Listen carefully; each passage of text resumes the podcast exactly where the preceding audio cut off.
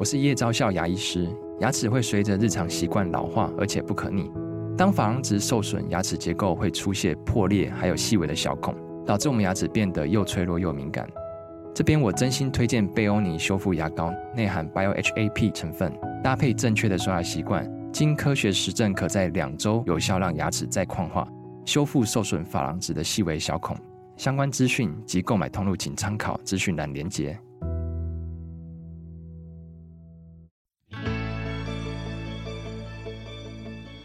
来到肉脚的跑步人生。Hello，大家好，欢迎您来到肉脚的跑步人生，我是赵新平。今天我们请到的这位跑友啊，他也是一位物理治疗师。大家听到了是不是觉得很高兴？如果你的跑友是物理治疗师的话，那我们就安心啦，对不对？有任何问题都可以问他。我们请到的是赖冠凡，冠凡你好，早安，早安，Rose 学姐早。哎，冠凡为什么叫我学姐呢？因为我跟冠凡的结缘就是在第十一届戈壁挑战赛。那虽然我是巴卡，我也是戈十一挑战队的一员。那当时呢，他是我们的随队物理治疗师。那时候冠凡你还是在念台大物理治疗研究所，对，对不对？对，我还那时候还是硕士研究生。哦，现在长大了一点点了。那我们都叫冠凡小天使，我们一直都叫他小天使。为什么呢？因为他不管我们多脏。多臭，身体哪里痛？而且我们有的时候说不清楚，你知道吗？这里痛那里痛，说不清楚也没有逻辑。但是冠凡的 EQ 永永远就是那么的平和，他你一听到他的口吻，你就整个人就会 calm down 下来。所以我们都叫他冠凡小天使。但是冠凡，你是先跑步还是先成为物理治疗师的？我是先成为物理治疗师才开始跑步，因为大学时期我是先打排球，那个时候学生时代就打球还是比较有趣。哦哦哦，就是跑步其实对学生时期的我来说是稍微觉得比较单调。可是研究所的时候，你找不到人，嗯、或是你很难去安排你的时间去打球。嗯，所以我那个时候就是开始跑步，就是把跑步当做我的一个运动。嗯、但是开始跑马拉松，其实是跟真的跟歌十一有关系，受了我们的感召。哎、欸，这个其实有点像是就一一场这个美丽的误会。就当时我不知道物理治疗师不需要跑全马。嗯，可是呢，当时的那个总教是那个艾文学长，他就跟我说：“哎、嗯欸，这个，呃，那一天是绝选那类的，反正我就是听错了，所以我就报了万金石的出马，就是我出马是万金石，那我还是有顺利跑完，就我在没有练习的情况下，我当时是有跑完，我就觉得说，哦，其实全马是。”也不难嘛，可以完成的啦，还是蛮难的，还是蛮难的。所以我觉得可以跑马拉松这件事情，真的跟戈壁有很大的关系，对不对？嗯，因为当年呢，我们要成为戈壁挑战队的一员呢，不管你是竞赛组还是完赛组，当年我们的规定是你必须要完成全马。对。但是我们的物理治疗师傻傻分不清，他又不是队员，但是也很好嘛。可从刚刚冠凡讲的，你就知道他是有底子的哦，没有练习就完成全马。后来其实你好像。也蛮多次没有怎么练习就完成全马，对不对？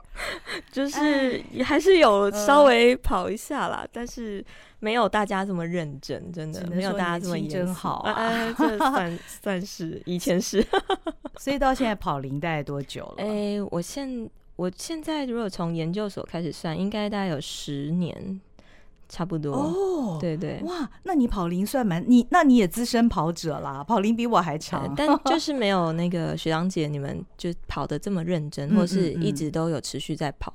嗯嗯嗯，就是我前期我觉得从这个研究所到研究所后，因为我中间有去国家队工作，嗯，他没有办法很规律的练，但是就是一直都断断续续的有在跑。嗯嗯嗯嗯嗯，所以呃，到目前为止，你会把自己定义为我们都知道有所谓的严肃认真跑者啦、啊、佛系跑者啦、对欢乐跑者，你是属于？对，我觉得我是属于佛系跑者。Garmin 也有这样说，因为 Garmin 不是每年都会帮你那个嗯、呃、统计说你一年运动了几次吗？嗯，就是我去年就是总共运动了一百四十六天，所以他就说，哎、嗯。欸我是佛系运动员，所以我觉得我应该是佛系跑者。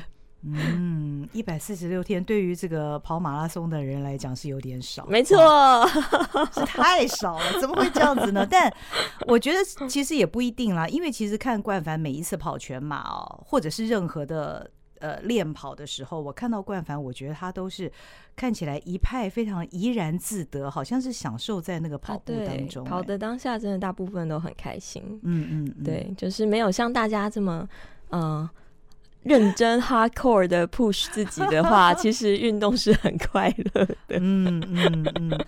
那刚刚冠凡提到他在国家队工作，意思是因为我知道你除了担任歌十一还有歌十三的随队物理治疗师啊，两度为戈壁挑战队服务之外，其实他也为很多的国家级的选手服务哦。曾经参与过哪些这个国际级赛事？就是在二零一六年的时候，因为研究所，呃，因为我的指导教授是柴慧敏，就柴老师，嗯，所以就我有很多机会，就是可以看到，就是国家级的厉害的选手。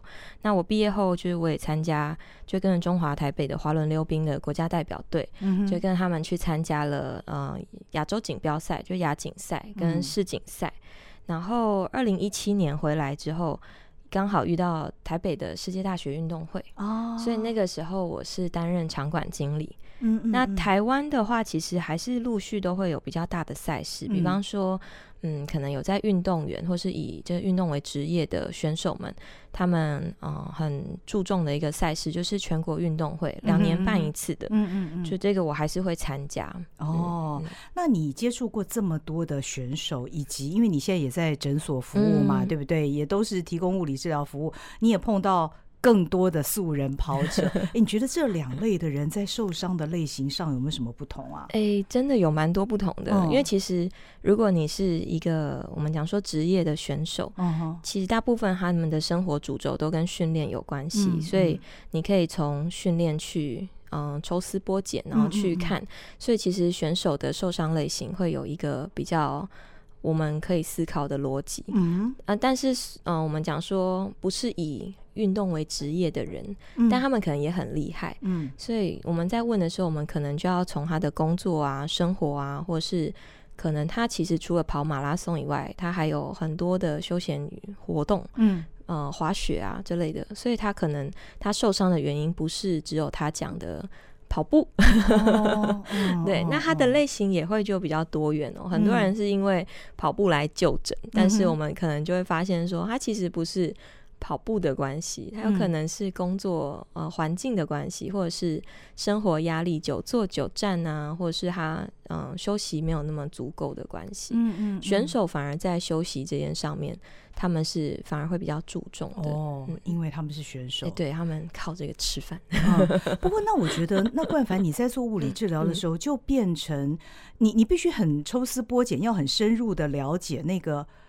患者那个伤者，他的、甚至于他平常的生活形态也要了解。对对对，哦，这样这样不会觉得很烦吗？不会啦，因为花费的时间会很长嘛，对不对？因为你看到，比方说，哎呀，我今天冠烦，我屁股痛这样，哦，会啊，但是就会问大家，嗯、不会，我不会觉得烦啦，嗯、我会，呃，这样讲有点可怕，就是说，我觉得就是了解大家为什么不舒服。嗯本质上这件事情很有趣，但是我能够明白，就是大家在不舒服的当下心情很糟，嗯、就是你会因为疼痛或是因为受伤，然后受到影响，嗯、所以你的心情或是你本身你会在一个比较不好的情绪里头。嗯嗯嗯嗯。但是就是在我的世界里，了解为什么会这样，嗯、我觉得。很好玩，很重要，对对对，很重要。其实冠凡他当年在念研究所的时候，他就是台大物质所柴慧敏老师的高徒啊。这就是为什么他会被会被指派到我们戈壁挑战队担任这个随队物理治疗师。因为大家也知道呢，我们就念 EMBA 的人年纪也都比较大了，就不止素人跑者，我们还有年纪比较长的这个因素。那再加上，我觉得冠凡他真的是非常愿意倾听。大家发生伤痛的时候，那个背后真正的原因是什么？嗯、这就是为什么我们经常有任何伤痛，我们就找他。冠凡，我又哪里痛了？哦、然后他永远都是非常耐心的来帮我们解决问题。嗯、那你觉得，嗯，因为现在我看你也还蛮规律练跑的喽。开始相较于以前嘛，对不对？你也有参加一些跑团，对对。那你认识的这些跑友当中，应该大家也是有什么问题就会来找你嘛，对不对？嗯嗯。那你觉得以跑步这件事情来讲，大多数你所接触到、你看到的，大家发生的问题都在哪里？哦，嗯，就是我还是。帮大家做一个重点整理哦，因为其实大部分的跑者来，其实七成的问题是下肢，因为屁股啊，就是髋关节哦，膝盖或者脚踝来看诊。可是就是我去跑团，或是我之前去 Garmin 或是 UA 演讲的时候，我觉得很常跟嗯跑友们提到说，其实大家来的时候都已经是压垮骆驼的最后一根稻草。那你一直看那根稻草是就是。相对我们讲说比较没有办法去从全面去看事情的，所以我都会跟个案说，你们想一下，就是其实有很多东西你们可能应注意，但是未注意。嗯，很像是你在开车哦，红绿灯的时候，嗯，大家只讲到红灯跟绿灯，其实有一个号志没有被讲到，就是黄灯。嗯嗯嗯。哦，有的人看到黄灯是。闯过去的，嗯，但有的人是停下来的，哦、对，所以其实每个人他们注意的地方其实是不一样的。跑者好像大部分都会闯过去，耶，对对，我遇到的人大部分都闯过去，但是我是那个停下来的，哦、对，然后，哦、所以我呃先简单的说一下说，说虽然大家来的原因都是。屁股啊、膝盖、脚踝，嗯嗯、可是其实有可能会跟呃上肢或躯干有关联。嗯嗯。那呃，我在演讲的时候有提到说，如果你想要避免跑步伤害，嗯，你一定要注意八件事情。哦。对对对，但这八件事情并不是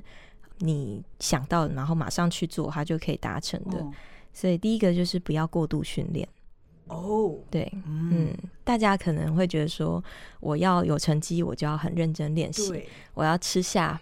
每一个教练的课表。是的，那可是其实课表是死的，它是一个有应该有一个弹性的规划，嗯，就教练这样规划，那你今天你应该要嗯去了评估自己的状况，不是偷懒的借口，是你应该还是要评估自己的就状况去来去完成课表。嗯，那第二个就是现在大家做的比较好的，就是很多人开始做重训哦，做核心训练，那不要单靠跑步去练跑步哦，因为。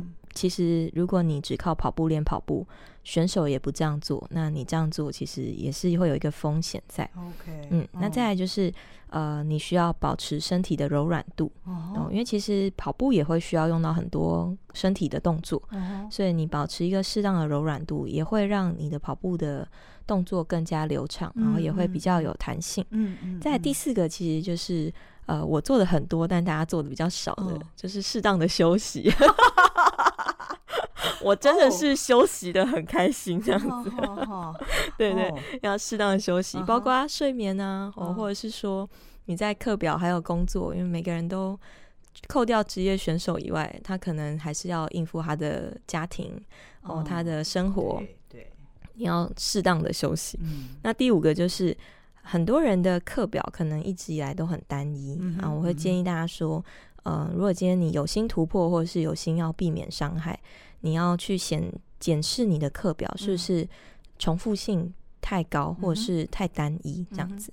第二个就是保持这个肌肉的平衡。哦，有些人他可能过度的去注重某些肌群，或是我们在跑步的时候下意识的，嗯，大腿的前侧会比较用力。对对。哦，大家的屁股就是大家嗯很常请物理治疗师协助，就把屁股叫出来的这个地方，可能还是要保持这个肌肉的平衡。嗯然后跟要补充适当的营养，嗯、哦，营养其实也蛮重要的。嗯、那再来第八个就是，嗯，学长姐现在做的还蛮好的，可是其实还是有很多人他没有去做的，嗯、就是你正视，就是你去醒思，或者是呃，你去观察你曾经受过的伤，然后你去处理它。嗯、因为很多人他其实就是可能受过一次伤好了，那他就持续的练习，可是他。可能并没有去回头去看，说他受过伤之后，是不是动作是有改变的？哦，嗯、对，哇，这里面真的很细微。那刚刚冠凡讲到，就是说检视自己的课表是不是太过单一哦？这个原因是，如果比较单一的课表的话，意思是我们可能都是一直在用到重复的那个肌肉，是不是？嗯、是是。然后跟呃，其实跑步它有分。我们会分心率区间，嗯嗯嗯我也会分强度。嗯，那你一直在吃重复强度区间的课表，哦、它其实对我们的心脏啊，或是对肺脏，或是对整体身体的弹性，其实也是没有这么好。哦、所以在课表分配上，其实你会看到。大家现在在做一个科学化训练里头，会有不同心率区间的课表，嗯那也会有不同强度的课表，嗯、主要是因为他们要训练的目标会有点不同。嗯嗯，了解。那冠凡，我很好奇，除了你比较常休息之外，哈，这倒是。那你你你还有没有做其他的除了练跑之外的训练？啊，有有，这倒是，嗯、因为我自己这个也有皮拉提斯的，就 Stop Pilates 的国际认证，哦、所以我也是皮拉提斯老师。我自己也做皮拉提斯，然后我也做重训。啊，嗯，去年开始我也玩铁人，就是今年我也有玩铁人了。所以其实我觉得多尝试一些运动，真的对跑步也还是会有帮助。嗯对，所以各式各样的运动，如果有兴趣，大家可以。去开心的尝试看看。嗯，大家现在没有看到冠凡哦，冠凡在讲话的时候都是一直笑笑的。然后他讲到皮拉提斯啦、三铁啦这些，都笑笑，就是轻松驾驭的那种感觉、哦、也没有啦，就大家如果看我网志的话呢，会看到他的照片，也都是笑笑的。所以冠凡你。你都没有受过伤？哎，有啊，还是会、啊哦，你也是会哦，哦哦哦，对对对，物理治疗师还是也是，人，真的哦，也是会受伤，但我的受伤大部分都是跌倒造成的，哦、意外 意外造成的，真的大部分都是跌倒造成，就意外啊，摔摔车啊那类的，嗯嗯、比真的比较少过度使用的的情况，可能跟人格特质有太大关联，对对对。对啦，冠凡除了就是他形容他自己佛系跑者人格特质之外呢，你应该也比一般人容易比较敏感，会你的体感是不是比较敏锐？你知道你训练到什么程度，是不是快要到那个临界点了？因为我觉得大部分的跑者哦，当他练得很好的时候，他就会更认真的去练下去，他会不知道自己极限在哪里，直到受伤。呃，是，就是我觉得其实不是只有嗯。我当然，因为就是当物理教师，嗯，我会有很多机会去观察别人，然后当然观察自己也是一个功课，嗯，所以其实，嗯，大家如果有兴趣，也可以自己试试看，嗯嗯，你我因为高敏都会问这个课表有多吃力嘛，对不对？哦，那其实应该在完成课表的时候，你要去看一下，说，哎，现在这个课表大概是你的几分力，或者是你的吃力程度，哦，那我觉得其实。呃，一个好的课表，它其实当下有可能真的是很很累，嗯，但是他应该要休息一天，嗯、你你不会有那种我的电池都还没有充满的感觉，嗯，我会建议大家说，哎、欸，大家确实都很认真，就是在练的当下，觉得我要把我的身每每个汗水都给榨干那类的，就是要 竭尽全力，又不能开始偷懒那类的，嗯，但是你要去观察训练后隔天它是不是有充电哦。我都建议至少充到五十 percent。那如果你发现说你的、oh. 呃训练的内容就是在长期下来，你都是每天练完，然后隔天不太可能回到一百 percent 啦。大家在练习的时候，嗯、你要充饱电是有难度的。对，我我建议至少不要低于五十哦，因为其实你的课表大家真的很认真。我很多个案有的在铁人季，甚至是一百天没有停下来，每天都练。对，或者是一百八十天，每天都练，也就是半年了。对，那他们如果长期一直处在这种没有充饱电的状态，其实回来训练的时候，我偶尔也会发现说，哎，真的就是状况就比较不好。哦，那。你觉得 Garmin 给你的提醒，你自己的感觉，嗯、它是准的吗？嗯、为什么我会这样问呢？哦？因为有的时候他说我是过度训练，嗯、可是明明我就是觉得，嗯，怎么会才这样就过度训练了？我还不累啊？或者是前几天呢，他突然给我。高效训练，你知道那天我就是用一个非常慢的速度，然后呢跑的也，因为我最近身体状况没有那么好，我也比较节制，大概才跑了八公里多，回来一看表，什么？高效训练，我就觉得这样对吗？你你自己的感觉是怎样？欸、嗯，Garmin 他在评估你累不累，嗯、其实他们会用一个比较主，就是主要的数据，就是心率。哦，所以如果你在呃跑步的时候或在运动的时候，他、嗯、其实不太他也会参考速度，嗯嗯，可是他比较主要参考真的就是你的心率，嗯嗯，所以如果你心率偏低，它其实它就会觉得你是一个很棒的这个状态，这样子。所以其实大家在评估的时候，呃，Garmin 是一个辅助嘛，所以你除了看这个自己的心率以外，嗯、你还是可以去。嗯，主观的去感觉自己到底有多吃力，嗯哼，然后把你主观的感觉跟 Garmin 的心率对在一起，然后去搭配课表去看，嗯、这样子会比较多重数据对照，嗯、就是也会比较准确。嗯、因为我举一个例子，就我们临床上很常遇到的，嗯、很多人会拿着那个 X 光，嗯，然后他可能会跟你说：“哎、欸，我整排骨刺，哦、那我是不是需要开刀？”嗯哼。我通常都会问说，你有没有症状嘛？Oh, oh, oh. 因为如果你没有症状，你长了整排骨刺，oh. 那没有压到神经，oh. 我就不建议你开刀。Oh. 可是如果你可能有一小点骨刺，oh. 但是你的症状跟这个骨刺，或是跟这个 X 光的影像，或超音波或 MRI 的影像是吻合的，那我们可能就要做一些呃侵入性的治疗，比方说可能要打针啊，或是。真的是要考虑开刀这件事情，哦，对，但但如果今天你的症状跟影像没有吻合，嗯嗯，我觉得不是说，哎、欸，我看到影像我就很害怕哦，嗯嗯，我就要赶快把这个东西给处理好，嗯，嗯，不要太害怕，嗯，那只是一个参考，对对对，哦、只是一个参考。那刚呃冠凡也提到，其实跑步它是一个全身性的运动嘛，嗯、那当然跑者大部分的问题都是发生在下肢，嗯、因为我们总是。拼命的运用我们的下肢啊！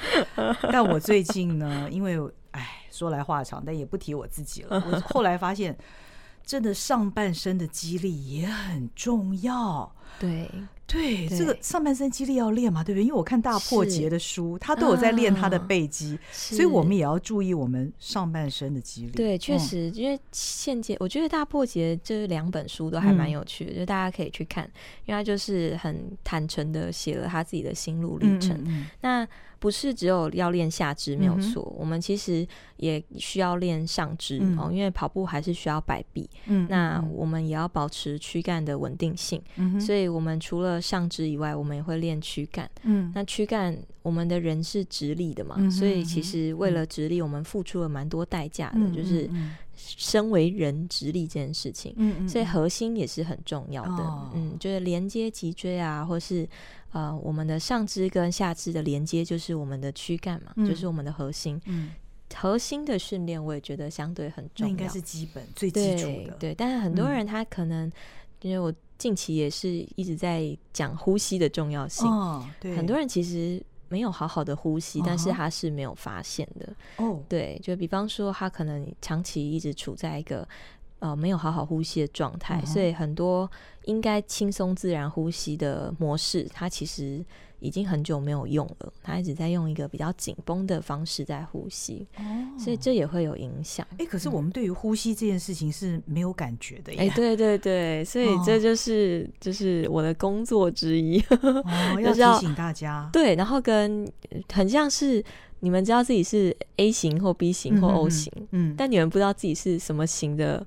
这个呼吸模式，对对对，对对真的不知道。所以其实呼吸模式也会分，就有的人是用胸腔，就是胸口比较多的，OK。那有的人是用肚子比较多的，那、嗯、有的人是很像气球一样，是一个全胸廓的，就是大家一起膨胀，然后一起缩小的。哦，对，哪一种比较好？呃，我们目前是觉得全胸廓比较好，哦、对。但是很多人现在就是在深吸气的时候，嗯、你们回家可以吸不到肚子。对，然后或者是一直只有在胸口或只有在肚子，嗯、那这样也是比较不理想的。嗯，全胸廓的意思就是说，包括胸部跟肚子在吸气的时候都要是鼓起的吗？都要膨胀，对，都要鼓起。哦、可是，嗯、呃，自然呼吸的时候，就像学姐你刚刚说，我们平常呼吸不会感知到自己在呼吸嘛，对，所以。你就是，就是它是一个背景城市，所以今天在呼吸的时候，如果你需要很认真，你才会有一个好的呼吸模式的话，uh 那其实某种程度代表这个人的呼吸是有一些些问题的，哦、对对？因为不够自然。对对对对对对对，所以，所以这个大概需要练习哈。要哎、欸，我们这目前我都会评估看看，就是如果个案来，然后有他们有一些，我目前不是只有做受伤的个案，也有做。没有受伤，可是还想要追求更好的表现。我们讲说就是动作优化，或是追求运动层级的、oh. 的进步的时候，其实我们就会评的再更细一点点。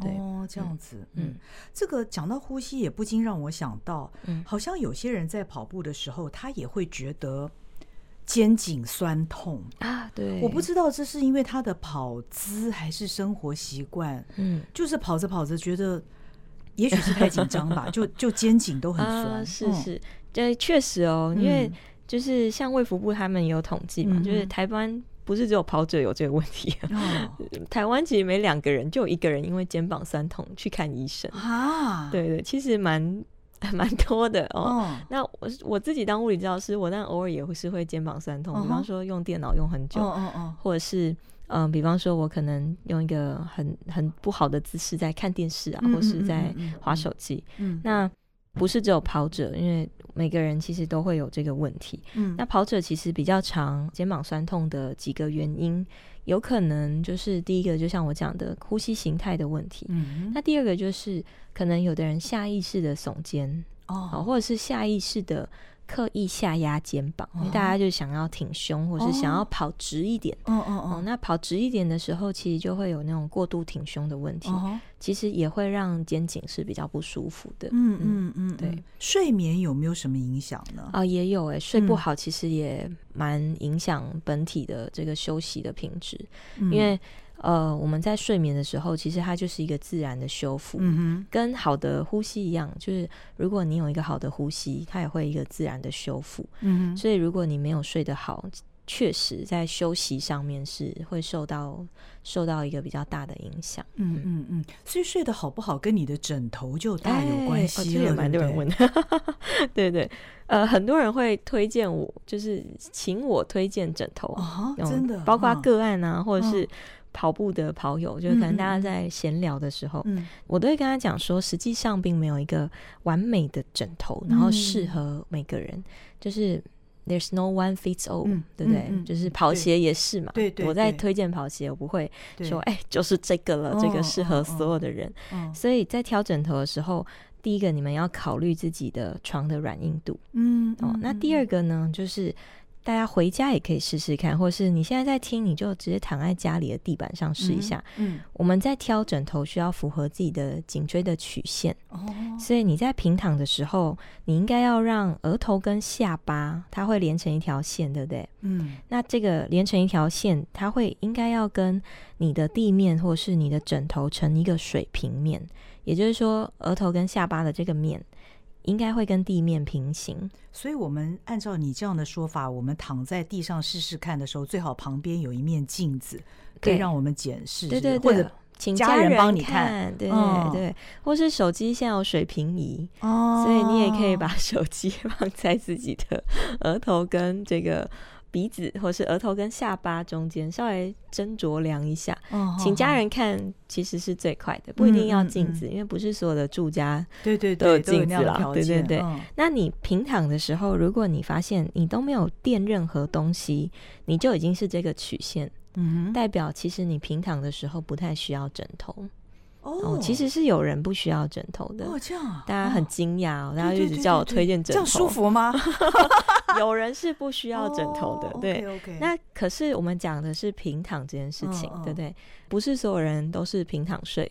也有人是侧躺睡哦，对，对，那侧躺睡的时候，这时候大部分人就需要枕头，嗯，因为你想一下，我们的人的头通常不会跟肩膀一样宽，嗯，这样看起来还蛮奇怪的，嗯嗯，所以你在侧躺的时候，因为你也要保持这个鼻子的连线，哦哦，就是鼻子跟下巴的连线是跟地面是一个相对平行的。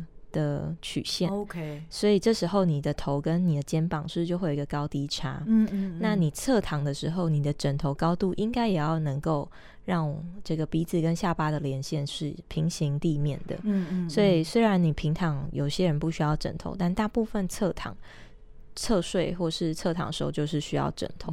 那大家可以去挑，就是符合让自己的鼻子或者让自己我们刚刚讲的那两个平面的这个线是。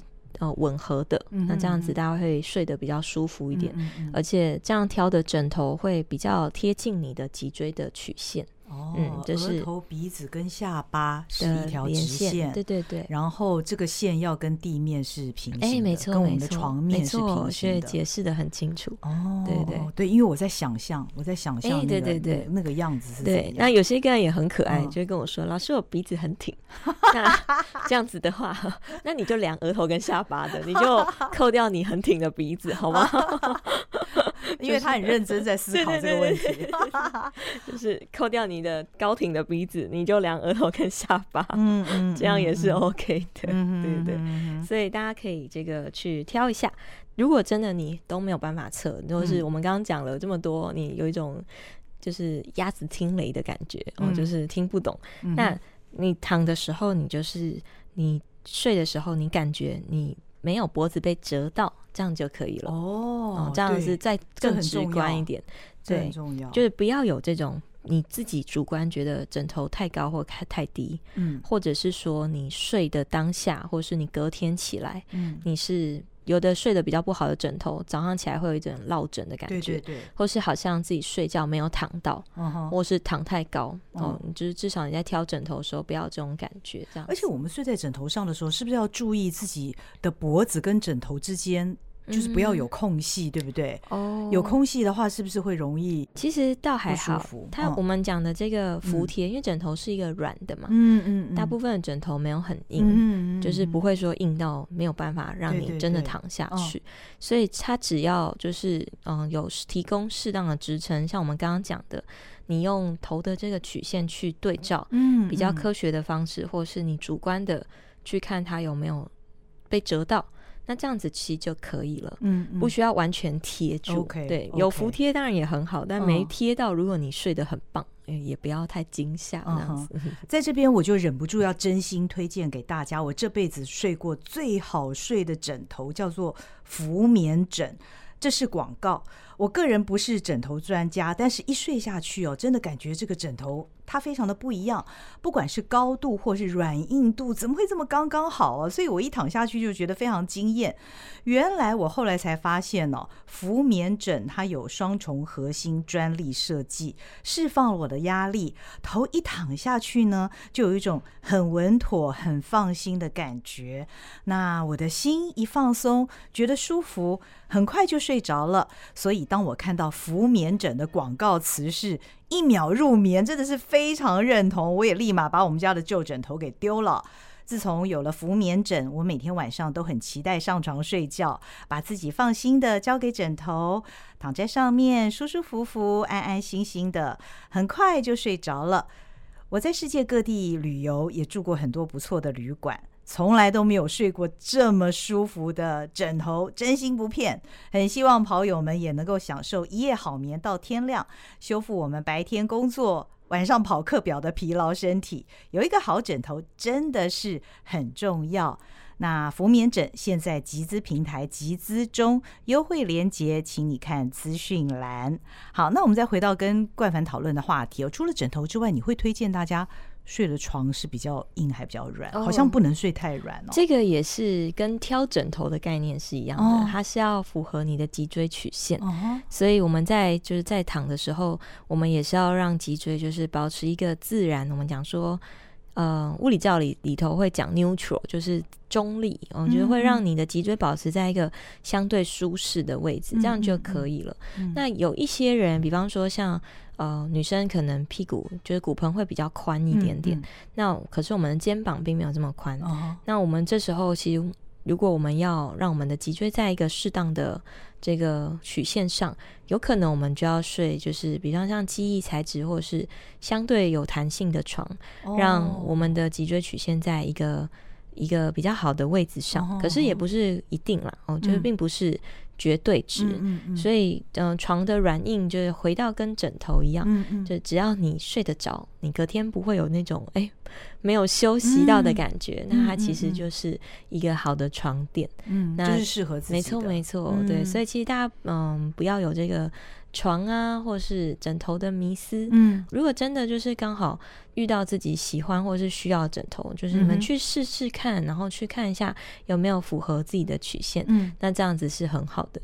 那那个学姐刚刚提到那个浮棉枕，其实我家也有，我也睡得很开心。对对对，真的是很舒服。对，对，没错，因为它也刚好有符合我的那个脊椎曲线，嗯、所以我觉得其实就是大家如果要选枕头的话，可以实际上去躺躺看，嗯、这样子是最准确的。对、嗯、对，就跟床一样。我我买枕头是一定要试睡，嗯、否则我不敢随便乱买。没错没错。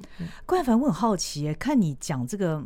物理治疗对于身体方面的了解，这样头头是道。你你担任物理治疗师，给你最大的成就感是什么？你不是都是碰到一些每天都对你喊着这里痛那里痛的人吗？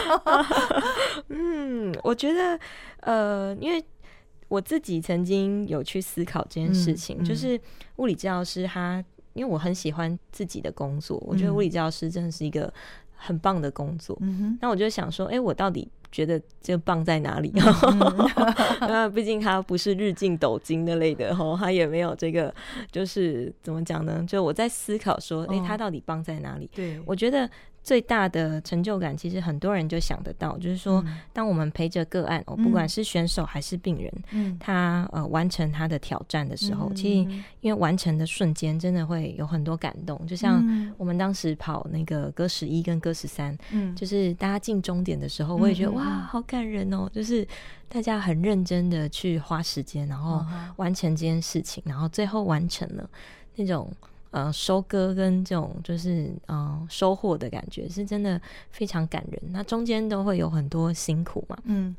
那后来我做了很多慢性疼痛的个案，嗯，我就是说他可能不是选手，那他也不是因为运动来找我做治疗的。嗯嗯嗯、那我发现其实这个成就感它也很大，就是它其实是一个慢慢的，就是让个案了解他今天比昨天更好，嗯哦，然后让他了解说其实。疼痛这件事情，嗯，不是像他讲的只有坏事，就是不是就是没有意义的。疼痛其实是有意义的，嗯、然后跟疼痛其实有可能是会被治疗的，哦、然后跟他也有可能是会被理解的。哦、那他越来越了解自己的身体的时候，其实他会更能够跟自己的身体相处。嗯，嗯，那其实，在某种程度上面。对他的疼痛也会有帮助。嗯嗯，对，你的工作也给我们这些疼痛者带来了盼望，是会好的，这很重要。嗯，那冠凡呢？现在是喜欢跑步的人了吗？嗯，应该算是吧。我两年前你跑过几场全马了？哦，哎，我没有算呢，我没有特别算，但是我有想过，我为什么就是因为其实跑完或是跑当下，你一定还是会有点累。对，虽然我一直都算跑得蛮轻松的，可是呢，我就在那个。呃，去年跟前年的台北马，嗯、我就是边跑边想哦，嗯、就是说，因为我个人其实很没有办法早起，哦、所以跑步要早起这件事情，其实是一个对我来说是一个很大的阻力。台北马要很早起，哦，没错啊，任何一场赛事几乎都是，是，是，所以我就在思考说，哎、欸，为什么要四点起来，然后或是五点起来，嗯、然后我还是每年，因为我已经参加连续参加六年的那个台北马拉松，然后。我就在想说，到底是为什么？哦、所以我觉得本质上我是喜欢跑步，嗯嗯嗯、但是我不喜欢早起，这件事情是事实。这两件事情分开的，对对对，这两件 事是分开，但我是喜欢跑步的。嗯嗯嗯。那你有什么参赛目标吗？目前？啊、对，就是因为再来就夏天了嘛，嗯、所以台湾的赛事就比较少。嗯、那我下一场的话，就会是台北嗯、呃、长荣的半马。哦，长荣半马，嗯，也是很棒的赛事。对，那台北马的话，可能希望有抽签就会抽中这样子。嗯嗯嗯嗯嗯嗯嗯，那有什么 PB 目标？哎，这个倒还好哎，我一直都没有设自己的 PB 哎，真的真的，就是我一直以来这个个案里头，就是每次来都是以破 PB，或是会跟我说，哎，他我也会问啦，我会问他 PB 在哪里，因为。帮助我了解他的这个情况，嗯嗯。可是呢，PB 这件事情就是跟大家说明一下，你一定要有规律训练，你设 PB 才有意义。那对我来说呢，我这种佛系的跑者设 PB 是没有意义的，因为你没有在 认真执行课表。呃，但是我们还是常常在田径场或者是河滨 看到呃这个冠凡呢带着笑容，他每次都是带着笑容跟着跑友们这样子一趟一趟的来回就在聊天。对，果然是佛系跑者。如果佛系跑者跟严肃跑者是天平的两端的话呢，也许我们要试着。往佛系那边靠一点点哈，让自己平衡一点。嗯、不会不会，嗯，大家不要改变自己哈，开心做自己就好了。开心做自己，对对对，真的。你们如果是一个严肃的跑者，我觉得这样也很好，啊、因为代表你们有很多很认真的特质。嗯，那只是说，就是像我刚刚讲的红绿灯的理论啊，嗯，你们可能看到黄灯的时候要，要你们知道要有黄灯的存在，嗯嗯，嗯嗯嗯就是不要忘记黄灯这件事情就好了。欸、重要。对，那。嗯，我如果我自己是佛系跑者，我不太可能一夕之间变成严肃跑者嘛，嗯嗯、所以我只是也是有要嗯、呃、自己的功课，就是说、嗯、我可能在嗯醒思自己的课表时，嗯、我不要太放过自己这样子，对，不要一直觉得自己心里很累或身体很累的累。哦，对对。好，谢谢冠凡。嗯、那大家其实有什么问题可以去找冠凡，而且我注意到冠凡现在也开始写一些文章嘛，嗯、对不对？他也有自己的部落格，对，嗯，蛮有意思的。对，因为呃，我觉得确实就是呃，临床经验久了，嗯、你会发现说大家问的问题有点像，嗯、或是有点雷同。嗯、那有的时候可能我在讲的时候，毕竟我讲的呃已经很多遍了，嗯嗯、所以我有时候讲的很快。嗯、那个案其实，在痛的时候也没什么心情听你在那边就是喂教，嗯、所以写成文字真的很棒，就是可以传给他们，然后让他们回家重看。那有时候他们如果这个有问题，那可能我。刚好也不在这个他旁边、嗯嗯嗯、哦，传个卫教文章给他，其实他就很快就会比较能够有方向，嗯、这样是蛮好的。嗯，嗯你的文章是放在 Medium 上面嘛？对，对，文章放在 Medium 上。大家要怎么找你的文章？呃，大家可以呃搜脸书或者是搜这个 IG。OK，IG 的话是 Shirley Physio，就是物理治疗师 Shirley 的意思。哦，对，然后.呃，连结的话，其实我的脸书其实是可以开放追踪，大家可以点，它其实都在置顶文章里头，因为我怕大家这个 Medium 的使用模式不太熟悉，哦，我还有用 Notion，就是用成另外一个，哦，很像点索引标签的方式，让大家可以搜寻这样。OK，嗯，其实看冠凡的脸书的话，你也会发现它里面也有很多的读书心得、读书笔记，嗯，因为我也是他的 follower，哦，觉得呃。很有收获，很有收获。Oh, 对，感谢大家的这个追踪、跟分享、跟支持。嗯、好，永远的小天使，嗯、谢谢冠凡今天来跟我们分享，谢谢。谢谢，那最后还是要真心推荐大家，我这辈子睡过最好睡的。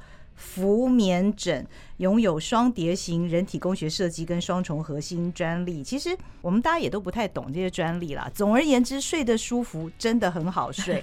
好，可以到这个全台各地的门市去试睡哦。福棉枕现在集资平台集资中，优惠链接请看资讯栏。也谢谢您的收听，我们下回见，拜拜。